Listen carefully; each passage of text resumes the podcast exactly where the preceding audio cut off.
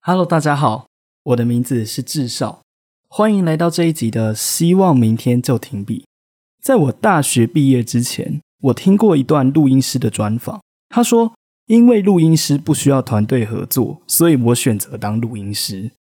听到这个专访的时候，我当下的想法是：也许录音师是一个不善与人合作、很封闭，甚至是有点社交恐惧症的人。一直到我毕业之后，我才发现录音师说的话。并没有当时的我心里想的这么简单。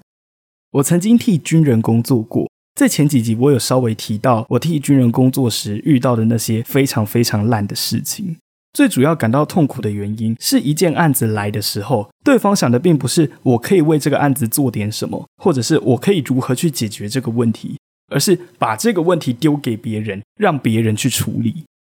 这种想法可能是在当兵的时候留下来的逻辑。但是这在团队战是非常非常要命的。假设今天在有厂商对口的情况下，厂商如果提到某某单位，那就直接把那件事情转让给某个单位。如果今天是来自主管机关的指令，只要他提到有关一级主管、二级主管的事情，全部就把那些事情丢给一级主管或二级主管的秘书，就是要等到那件事情已经不得不处理，非得要处理了，才要去解决那些事情。当然，最后也不是由他亲手去处理。而是把那件事情转交给下属，或是其他可以转交的人，那个人就是我。一直到某天，我再也受不了了，于是我如法炮制，把问题丢还给他。他当下马上抓狂，把我抓到会议室里面，狠狠训了一顿。但那也是在我递出辞呈之后，才让整件事情自动发展成这个样子。在那之后，我就非常的讨厌团体战，因为我知道的就是，只要有任何的事情来，我只能够练就十八般武艺，或者是超强的 EQ。才不会随便对人家抓狂，或者是把整个案子给砸了，让自己未来的日子更不好过。到底打团体战是好还是不好？对团体战而言，我没有得到任何的益处，我唯一得到的就只有痛苦的折磨，还有因着职场压力逼出来的忧郁倾向。当然，我不是说现在我还有忧郁倾向，但至少在那个时候，我是连续好几天都忘记打卡，甚至连买个早餐都差一点被车撞的那种情况。到底团体战是好是坏？以我的人生经历，我可能没有办法给予非常精辟、非常明确的分析。但是有一个指标，它可以当做参考，那就是当这件任务下来的时候，当中的成员有没有那个心想要投入到这件事情里面。不管他们喜不喜欢他们的工作，不管他们的工作或多或少，他们的态度跟反应始终是正面而且积极的。就算没有互相 cover 对方的工作，但最起码也有好好完善自己的工作，而且不会让人家觉得这个人在拖泥带水，他就是来乱的，不会让人有这种感觉，那就是一个好团队。有这种团队，才有办法做大事，才有办法让前进的动力不会做到那么大的消耗。直到后来，我认识了一个新团队，进到一个新环境，才又改变了我对团体战的想法。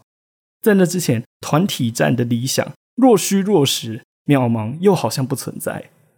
在好的团队里面，不管是搞笑也好，出包也好，任何的状况都会被认为是达成这一个目标之前所经历的一段考验。但如果待在一个很烂的团队，无论经历到什么状况，最后只会变成这是谁的错，而不是为什么这件事情会变成这个样子。这种想法对任务的完成还有团队的帮助是没有增加的。我相信这道理大家都懂，但现实彰显出来的又是什么样子呢？至少我经历过最黑暗的地方，就是那些很讨人厌、有军人的公家机关。就算我没有去过军营，听我周遭那些当兵、签志愿役、后来自己退伍的那些人的分享，我觉得就已经累积到我所需要的那方面的人生经验了。这种经验其实也不需要太多，没有必要再多花好几个月，甚至快一年的时间。去了解军人的人情冷暖这件事。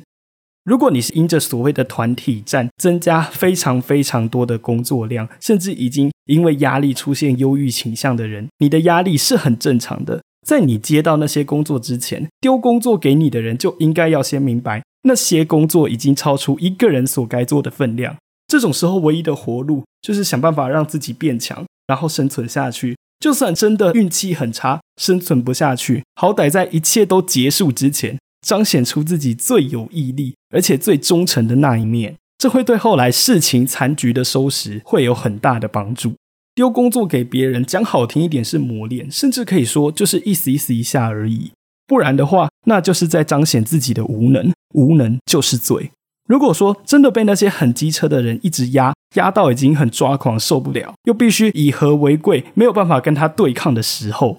大不了就光荣负伤，然后安稳的退役。希望你在退役之后，可以找到平静又和平的生活，至少不会收到来自前职场任何形式的打扰。我们这一集就到这里，我们下集再见。